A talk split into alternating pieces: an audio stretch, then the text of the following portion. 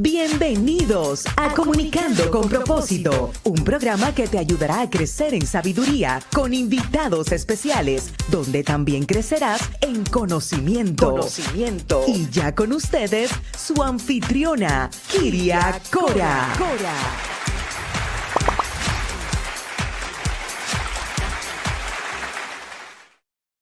Hola a todos y bienvenidos a su programa Comunicando con Propósito. Soy Kiria. Gracias por estar conectados aquí a través de todas nuestras redes sociales, a través de eh, Instagram y Facebook. Los invito a seguirme y también que puedan bajar esta programación de manera gratuita en su podcast semanalmente en Spotify. Y además los invito a suscribirse a mi canal de YouTube, Comunicando con propósito con Kiria, y le puedan dar a la campanita para poder suscribirse y poder acceder a toda tu programación de manera gratuita. Y hoy, antes de presentar a nuestro invitado,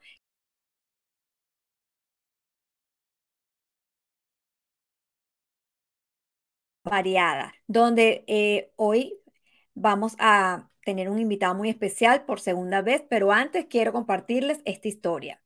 ¿Eres soltero y te falta compañía? ¿Estás en pareja y te falta libertad? ¿Trabajas y te falta tiempo? ¿Tienes demasiado tiempo libre y te gustaría trabajar? ¿Eres joven y quieres crecer para hacer las cosas de los adultos? ¿Eres adulto y te gustaría hacer las cosas de los jóvenes? Estás en una ciudad, pero te gustaría vivir en otro lugar. Estás en un lugar, pero te gustaría volver a tu ciudad. Tal vez es hora de dejar de mirar siempre lo que nos falta y empezar a vivir en el presente, realmente apreciando lo que tenemos.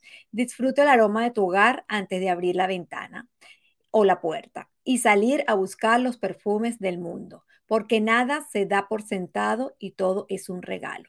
Dale valor a la vida y a cada segundo. Este escrito es de Oscar Travino y antes quiero eh, leerles la biografía de nuestro invitado. Hoy tenemos al pastor Jorge López por segunda vez en nuestro programa. El pastor es el principal de Morada de Justicia Ministerio, donde está radicado en Miami, en West Kendall, director de familias GPS, un ministerio donde imparte conferencias y enseñanza a las familias y a los matrimonios con el fin de restaurar la base principal de la sociedad. Él es instructor de la prevención de la violencia doméstica en el estado de la Florida y es facilitador de Prepare and Reach y tiene un máster en psicología clínica cristiana y hoy quiero darle la gran bienvenida a nuestro pastor Jorge López.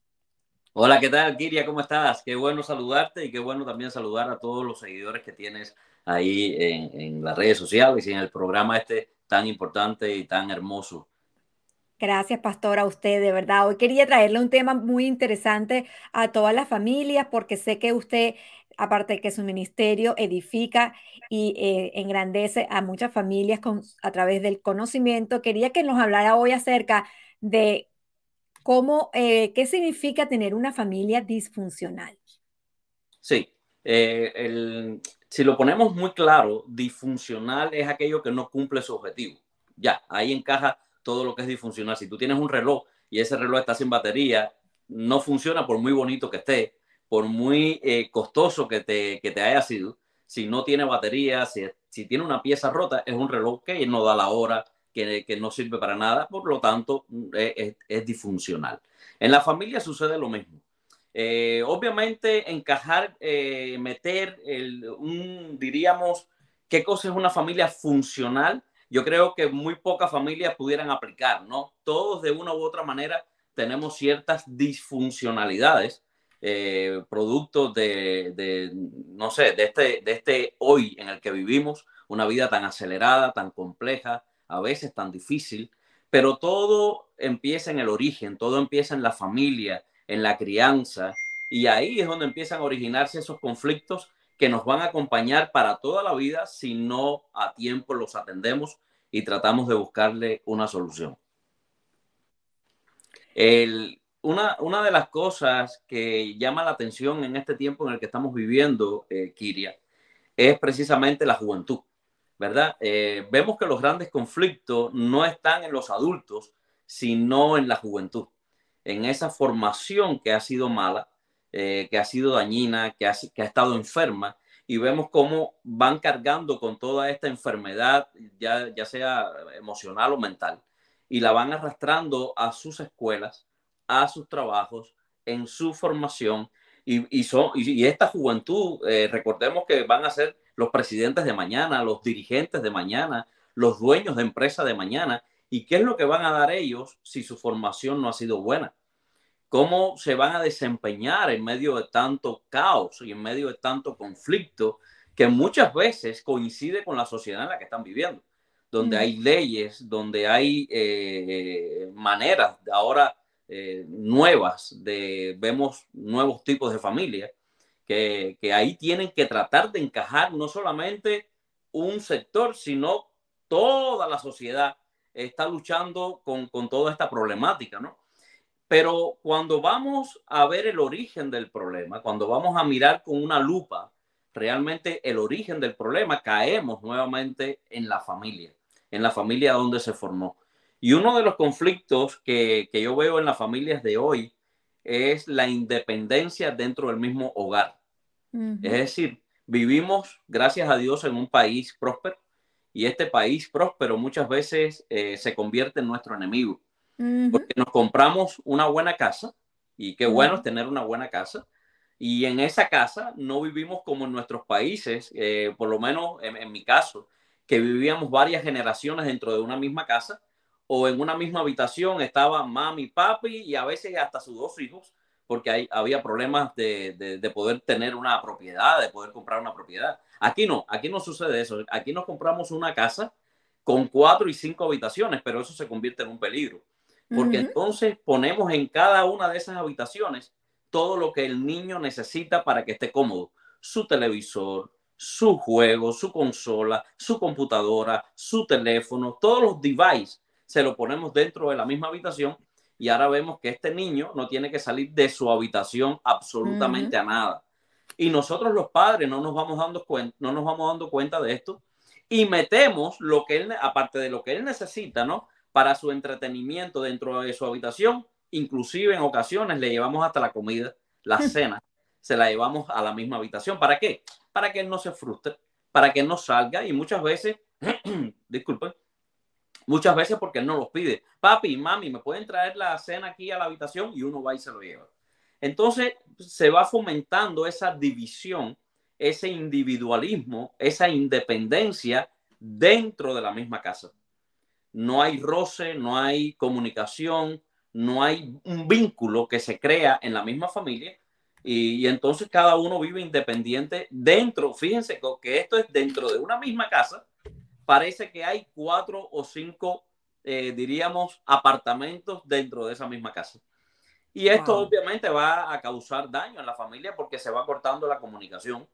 No, como decía, no hay roce, no hay interacción y no se crea un vínculo tan importante dentro, eh, dentro de la misma casa que es el sentarnos unos a otros. ¿Te acuerdas, Kiria? Eh, y no, con esto no quiero decir que, que, seas de muy mayor edad ni nada por el estilo, pero eh, eh, ¿te acuerdas en, en, esas casas donde existía un solo televisor? Sí, y todos nos sentábamos a ver ese solo programa y todos nos uníamos y nos reíamos juntos, ¿cierto? Eso es verdad. Exactamente. Ya eso, ya no, ya no, ya eso no se vive. No, eh, tú ves tu, lo que tú quieras ver en tu habitación y si papi y mami están viendo un programa que a ti no te gusta, pues tú simplemente coges tu computadora eh, agarras tu teléfono o vas para tu habitación y prendes tu televisor, que para eso te lo han puesto ahí. Eso va creando esta independencia. Y tú, y uno, a ver, uno no puede ir en contra de la tecnología o del avance científico ni nada por el estilo, porque eh, eh, realmente un, un, teléfono no es malo. No. Un iPad no es malo. mira, esto mismo que estamos haciendo es gracias a la tecnología. Sí. El punto es qué vamos a hacer con eso. Exacto. Porque si nos fijamos bien, tú estás utilizando la tecnología para edificar familias, para edificar individuos, para enseñar, para, para guiar. Yo puedo utilizar esto mismo para otras cosas malas. Entonces, el punto está en cuando nosotros los padres no le ponemos un freno. Cuando, no, cuando no educamos, cuando no enseñamos, cuando no corregimos, eh, cuando no, busca, no buscamos interactuar con nuestros propios hijos, eh, apartar un tiempo, y esta es la palabra clave aquí, apartar tiempo. Eh, dicen algunas estadísticas, y yo estoy siendo con, con estas estadísticas eh, optimista, fíjate, porque realmente ya ha cambiado un poco, pero yo me mantengo como que ahí. Eh, dicen que en la semana que tienes, no sé, 152 horas, creo, si no me equivoco, eh, una semana tiene 152 horas. Dice que las horas de interacción de los padres con los hijos se resumen a tres. Wow. Y entre, y entre esposo y esposa se resumen a siete. Wow. mi teléfono me dice cuántos días yo paso por horas eh, metido en el teléfono. y, cuando yo veo la información que mi teléfono me está diciendo que, yo uso por, por, día, yo me quedo como que, wow, yo paso cerca de seis horas con el teléfono. Obviamente es mi trabajo.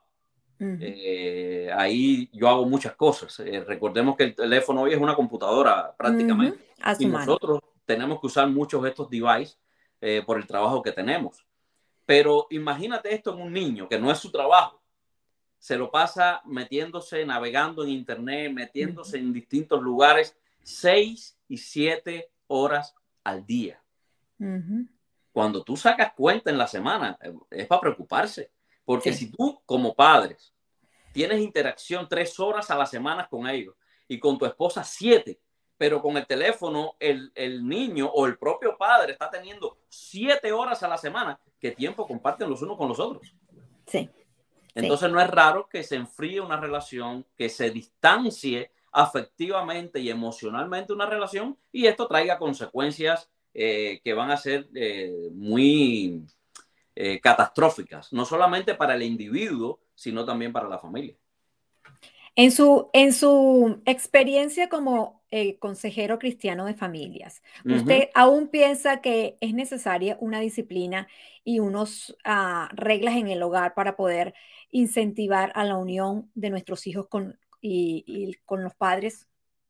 Sí, yo soy muy partidario de que hay que, hay que mirarse a uno mismo, ser introspectivo, porque muchas veces eh, el punto no está en mi hijo se pasa seis horas, siete horas, mi hijo ya no sale de la habitación, mi hijo no tiene comunicación conmigo. Muchas veces es la queja. Y como yo digo, esa es la fiebre, pero la fiebre no está en la sábana. Tú tienes que ir al origen, lo que está provocando esa fiebre, ¿no? Eh, y yo creo que eso, eh, eh, el mirarlo de esta manera nos confronta a nosotros los padres. Cuando nosotros como padres somos introspectivos y nos analizamos primero, encontramos la razón de por qué no disciplinamos, no corregimos o por qué no enseñamos a nuestros hijos la importancia de compartir en familia. Volvemos a una palabra clave, tiempo. Me la paso trabajando, tengo responsabilidades, llego cansado a la casa. Cuando llego cansado a la casa tengo que ocuparme de las cosas, mi esposa y yo, de la, de la casa. Entonces el niño va quedando en, en otro plano y para satisfacer esa carencia que yo estoy teniendo o que mi hijo está teniendo porque yo no se la estoy eh, proveyendo, entonces le doy lo que él necesita para que él esté feliz, para que él esté contento. ¿Y qué es lo que él necesita para que esté feliz y esté contento? Desgraciadamente, eso es una moda hoy, un device. Vemos niños que todavía no caminan, no hablan, están en su coche, en el coche de la mamá, ya con un teléfono viendo videos. Y esa se ha convertido en la baby city de, del día de hoy. Entonces, muchas veces la culpa, Kiria, la culpa, porque me siento mal porque no aparto tiempo para estar con mi hijo, para compartir con mi hijo, para llevarlo a un parque, para montar bicicleta, para jugar a la pelota. Como no tengo tiempo para hacerlo y él me está pidiendo algo que quiere, pues yo le concedo lo que quiere para de una u otra forma callar la voz que me está juzgando por no hacer lo que tengo que hacer. Oh, wow. y ahí, Y ahí es donde tenemos que revisarnos nosotros los padres. Por supuesto que tenemos que, darle eh, una educación a nuestros hijos de, del cuidado de estar todo el tiempo en un device, de estar todo el tiempo en el teléfono, en, estos aparatos electrónicos. Sí, por supuesto que lo, tenemos que hacer, pero tenemos que empezar por nosotros mismos. Si, si tú le estás diciendo no puedes estar tanto tiempo en el teléfono, ¿cuál es el tiempo que tú le estás dando, aportando de tu tiempo a ese hijo tuyo para que no esté en el teléfono. Exactamente. Entonces, que vienen los fenómenos porque ahí tú sabes, todo lo que se puede encontrar uno eh, en, un device. para colmo, para colmo hay padres que no están educados en cómo manejar estos, estos devices y, no saben cómo bloquear según la edad del niño. Y el niño, yo he oído casos, Kiria, de, de niños de 8, 9 años, 11 años, viendo pornografía eh, no por casualidad, no, ya la buscan a diario. Wow. La buscan a diario para verlo porque los padres no, no, no están pendientes y no saben cómo bloquear e-, esos sitios para que él no pueda entrar. Sí, bueno, hoy en día hay muchos programas donde usted puede bloquear esos accesos y desde su computador también, e inclusive puede observar un reporte de donde está su hijo metiéndose cada día. Yo me recuerdo que, que cuando yo llegué aquí en el 2017, yo bajé un programa que se llamaba Covenant. Así mismo. Y entonces traía dos ojitos grandototes y mis hijos lo odiaban porque yo se lo bajé en todos lados, en los iPads, la computadora. Y ellos me decían, no voy a usar ningún electrónico. Pues no lo use, le dije yo. Pues ¿sabe por qué? Porque yo soy su madre y yo tengo que protegerle su salud mental. Y yo lo estoy haciendo por su bienestar. Y ahí te lanzaba reportes de a dónde estaba metida. Yo una vez yo me quedé calladita y yo vi un reporte, reporte, hasta que yo vi hasta dónde llegó. Yo dije, ok, ahora sí es tiempo de abrir mi boca. ¿Y tú cómo supiste eso? Le digo, bueno, Covenant ay, Susan. Aparte de eso, hay que crearles un, temor al, Señor. Yo pienso que no solamente es uno decirle te estoy vigilando, sino que el Señor tiene ojos sobre ellos y que uno siempre como madre em, que está muy aferrada a la palabra de Dios y está siempre en oración y en la orando por sus hijos y parados en la brecha, el Señor nos va a hacer saber cuando nuestros hijos están de alguna manera en lugares donde no deben. Y nosotros como padre debemos de hacerle hacer le reflexionar a nuestros hijos de sus decisiones, porque hay un, camino muy, ah, muy ah, angosto para el camino del bien, pero muy ancho en el camino del mal. Entonces, eso es lo que realmente hay que enseñarle a nuestros hijos, que hay el camino del bien y el camino del mal. Está en ti poder eh, discernir cuál es ese camino que tú quieres tomar, porque siempre va a estar ahí. No es quitarle el acceso a los electrónicos, sino que ellos desde su conocimiento, desde su propia discernimiento y su dominio propio puedan entender entre entrar en, en las cosas buenas y las cosas malas. Pastor, una pregunta, ¿cuáles son los tipos de familias disfuncionales que usted ha visto en su experiencia? Bueno, la familia aglutinada eh, es una familia, es una familia donde todos viven juntos. Eh, y eso, aunque, aunque vemos, lo vemos mucho en nuestros países latinos, ¿no? Eh, que vivimos varias generaciones dentro de un mismo hogar, también a veces traemos esa mentalidad aquí. Entonces vivimos con los abuelos, es decir, con nuestros padres, eh, vivimos entonces con nuestros hijos, eh, vivimos con los tíos y, las familias aglutinadas, uno de los conflictos que trae es que no hay límites dentro de esa misma familia, no se respetan los límites. Los límites es hacia afuera pero no dentro. ¿Qué quiere mm. decir esto? Que hacia afuera no permitimos que nadie venga de afuera a darnos un consejo. Nadie de afuera tiene que enterarse de los problemas que estamos teniendo aquí en la casa. Nadie de afuera tiene que venir a resolver nuestros propios problemas. Es un clan. Es como los mosqueteros, uno para todos y todos para uno. El problema tuyo es mío, el mío es tuyo, el conflicto tuyo con tu esposo es mío también porque yo me entero de las discusiones, me, doy cuenta que, si de pronto tuviste un problema con tu hijo y tu hijo tiró la puerta, enseguida le digo al hijo mío, viste, eh, tu tía tuvo un problema con su hijo, mira cómo el hijo tiró la puerta, tú no puedes hacer eso. Entonces, toda, eh, todo eso va creando esa falta de límites que son importantes en el crecimiento y en el desarrollo de una familia. Tienen que haber límites sanos, obviamente. Eh, y eso es una de, los, de, de las familias disfuncionales, pero también está la familia individualista. La familia individualista es que tiene los límites afuera muy abiertos, pero los límites dentro muy cerrados. Es decir, esto es mío y eso es tuyo. Tú no me tocas lo mío. Yo tampoco te toco lo tuyo. Tú no te metes en mis asuntos. Yo no me meto en tus asuntos. Eh, yo no te comento de mis problemas. Tú no me tienes que comentar nada de tus problemas. Entonces, se va creando eh, eh, individuos muy separados muy individuales dentro de esa misma familia y, los secretos ahí es eh, el pan de cada día. Yo no te tengo que contar mis cosas, tú no te tienes que meter en mis cosas, mis problemas son mis problemas, los tuyos son los tuyos. no hay ayuda, no hay compenetración, no, no, no hay conversación, no hay un vínculo en, en, los miembros de estas propias familias, producto del sistema, eh, del tipo de familia que están llevando eh, así tan disfuncional. Wow, qué esos son, esos son dos de, de, de, los tipos de familias disfuncionales eh, que existen. ¿Y cómo, saber, si, ¿y cómo saber si nuestra familia es disfuncional? ¿Hay algunas banderas rojas que debemos de tomar en cuenta y tomar una decisión a tiempo para a lo mejor aislarnos o seguir en esa dinámica? Sí, eh, por ejemplo, cómo se comunican dentro del mismo hogar. Eh, me he encontrado con personas que me cuentan que se comunican dentro del mismo hogar con un mensaje de texto. Oh, Dios mío. Mami, ¿ya está la cena? Sí, te aviso. Imagínate. Wow. Cuando hay ese tipo de comunicación, no es raro. Eh, imagínate, la comunicación más importante es la no verbal. Es decir, a mí yo tengo que verte, eh, tengo que abrazarte, tengo que conversar contigo, escucharte, eh, ver cómo me estás hablando, eh, reírnos, eh, compartir, sentarnos en la mesa. Si en tu hogar no hay un momento para sentarse a la mesa, no hay un tiempo para compartir, no hay un vínculo que se ha realizado, que se ha logrado dentro de la misma familia, revisa y trata de cambiar eso. Pastores que vivimos en este país, en este país mis hijos llegan a las 4 de la escuela, yo llego a las 8 del trabajo, ya cuando yo llego ellos cenaron. Ok, pues trata del fin de semana. Es decir, uh -huh. hay que buscar un vínculo. Uh -huh. La mesa, la mesa no es para criticarnos, no es para eh, eh, eh, ver las faltas del otro, la mesa es para compartir, uh -huh. donde nos contamos cosas.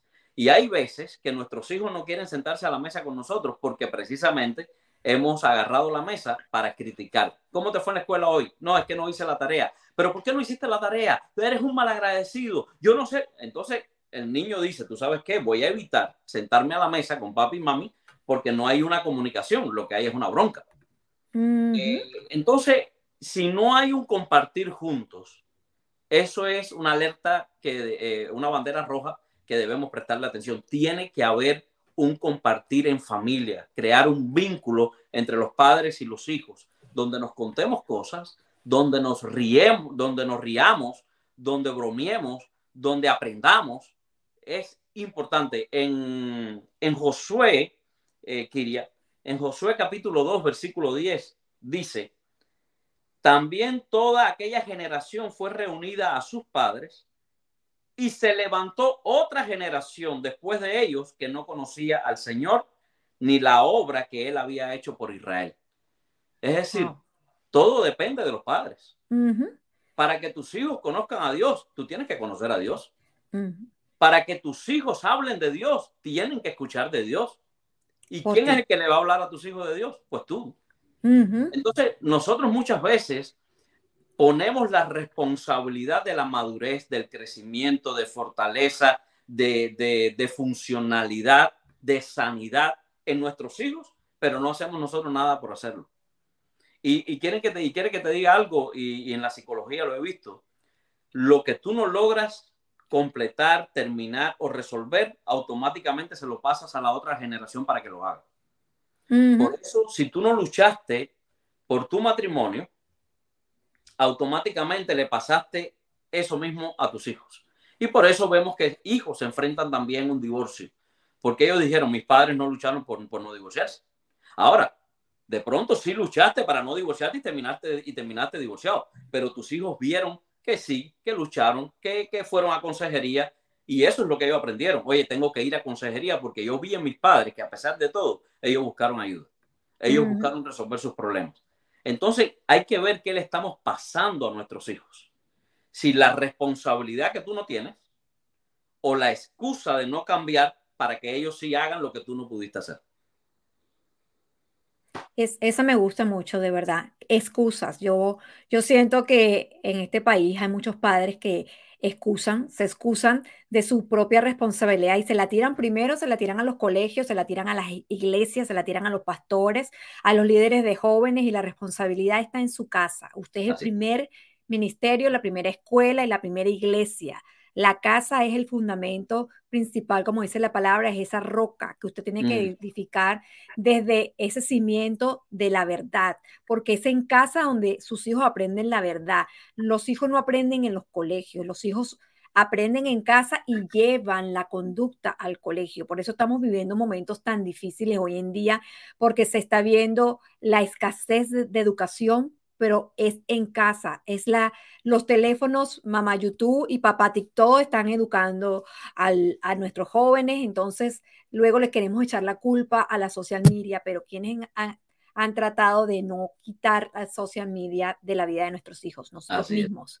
Entonces, por eso hoy como padre, si usted nos está escuchando desde la experiencia del pastor Jorge López y la mía, pues definitivamente somos nosotros los padres quienes debemos de, edificar nuestras familias en construcción sana de una línea y de una de una compenetración con nuestros hijos, porque una de las cosas que por lo menos yo les recomiendo es el uso de los, de los, em,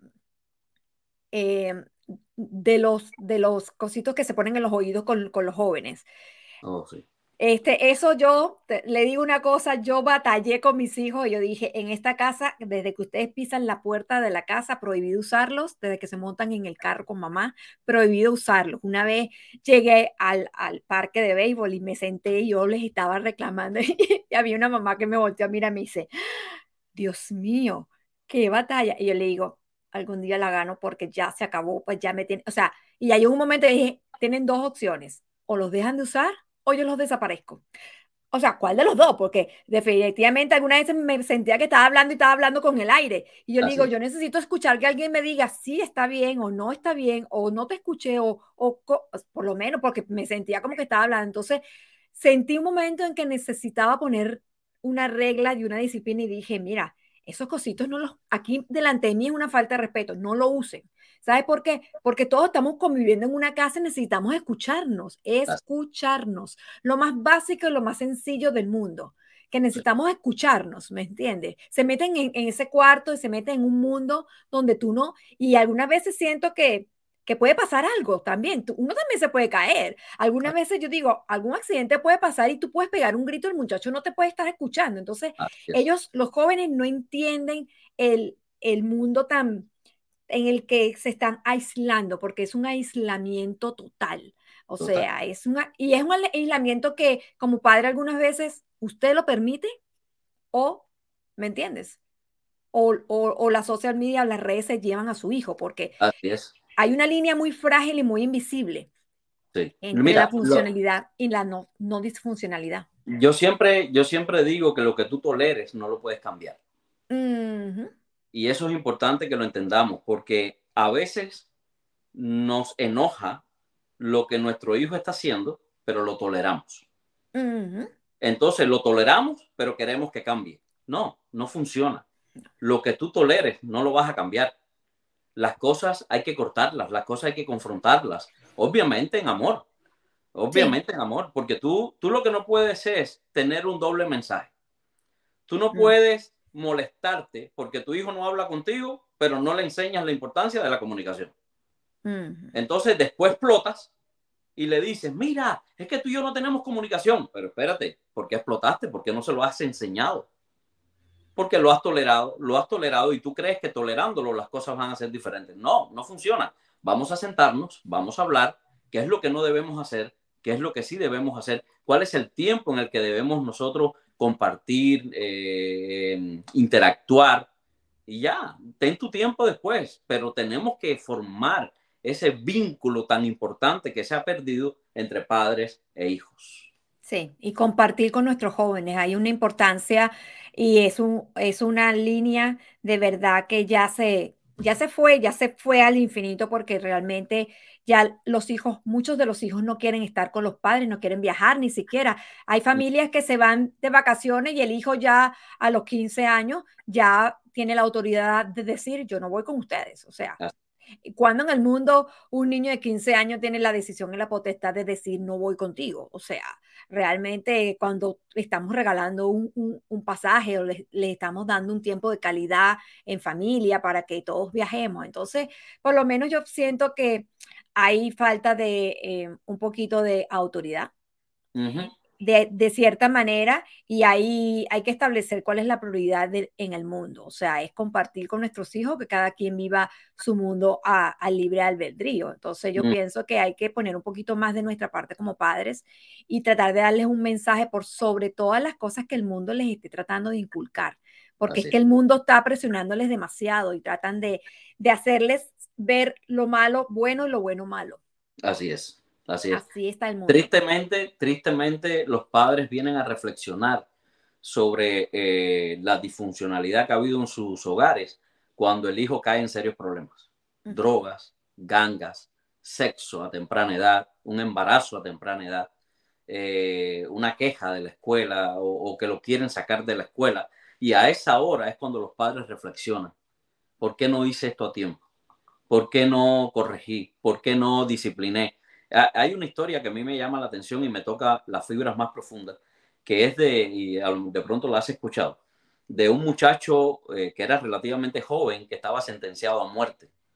Eh, y, antes de que ya fuera a cumplirse la sentencia en la silla eléctrica, eh, le dicen, mira, vino alguien a visitarte, así que queremos que, que, le dijimos que sí, porque bueno, ya tú mañana vas a la silla eléctrica. Y, esta, y este joven dijo, ¿quién será? Eh, no, yo no espero visita de nadie, yo no he pedido visita de nadie. Y cuando lo llevan, era su mamá. Y este hijo empieza a reclamarle a la madre, a insultarle a la madre y diciéndole que no la quería ver. Y la madre decía, ¿pero por qué? Dice, porque si me hubieses disciplinado a tiempo, si me hubieses corregido, si me hubieses enseñado, si no me hubieses consentido en todo lo que yo quería, yo no hubiese sido el tipo de joven que soy hoy.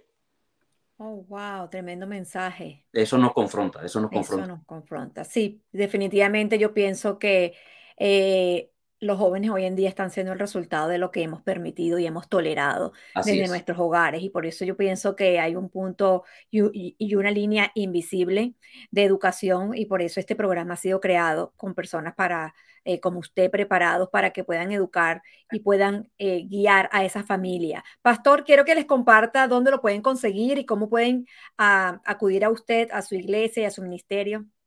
Gracias, Kiria. Bueno, pues como bien dijo Kiria, soy el pastor principal de la iglesia Morada de Justicia Ministries. Estamos en la calle 8 y la 122 Avenida. La dirección es 12260 Southwest 8 Street Suite 162, Miami, Florida 33184. También eh, me pueden encontrar en las redes sociales, así como Morada de Justicia Ministres y también como Familias GPS o Familias GPS.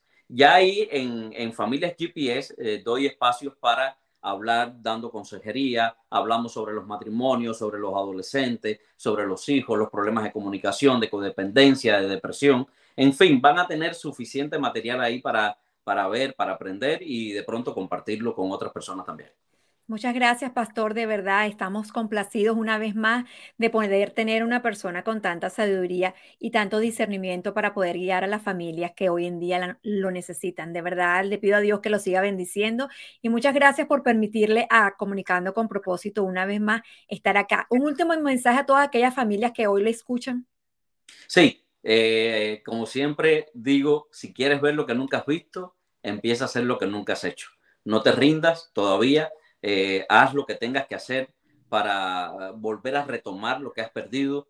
Eh, vayan a buscar consejería si es necesario. Hay, hay herramientas que no tenemos y que tenemos que, buscar a alguien que nos las dé, como son estos programas. Así que no te rindas, sigue luchando por tu familia, porque recuerda que Satanás anda como león rugiente buscando a quien devorar. Él no es el que tiene que luchar por tu familia, él va a dañar a tu familia. Tú eres el que te tienes que parar en la brecha por tus hijos. Claro que sí, bendiciones, pastor, y muchas gracias una vez más por permitir a Comunicando con propósito traer una información que va a abrir a la verdad y va a traer a muchas familias a la unidad que tanto necesitamos. Bendiciones para usted y para Gracias a ti por la confianza y por la oportunidad, Kiria. Gracias a usted, bendiciones. Y muchas gracias a todos y gracias una vez más a nuestro patrocinador eh, principal, a Gloria Rodríguez Ranzón de Salud Mental Pittsburgh, acá ubicado en la 733 North Highland Avenue, acá en Pittsburgh. Es un centro de consejería por su patrocinio y te invitamos una vez más a conectarte y a suscribirte a mi canal de YouTube, Comunicando con propósito con Kiria, y activar la campanita para acceder a toda nuestra programación.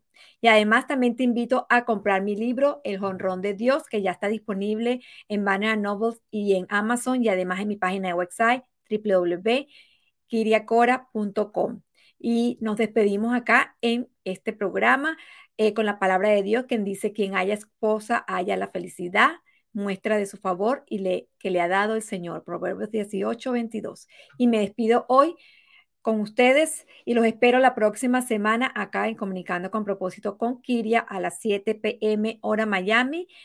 Y les comparto de mi pensamiento favorito que dice, cuéntamelo y se me olvidará, enséñamelo y lo aprenderé, compártelo y lo llevaré en mi corazón. Gracias a todos y muchas gracias por haber estado aquí conectados con nosotros. Hasta aquí tu programa Comunicando con propósito con Kiria Cora, un programa con temas de interés a la comunidad para ayudarte a crecer en tu vida profesional, personal y familiar. Comunicando con propósito. Para más información, búscanos en las redes sociales kiriacora.com, en Instagram y Facebook como Kiria Cora. Hasta la próxima.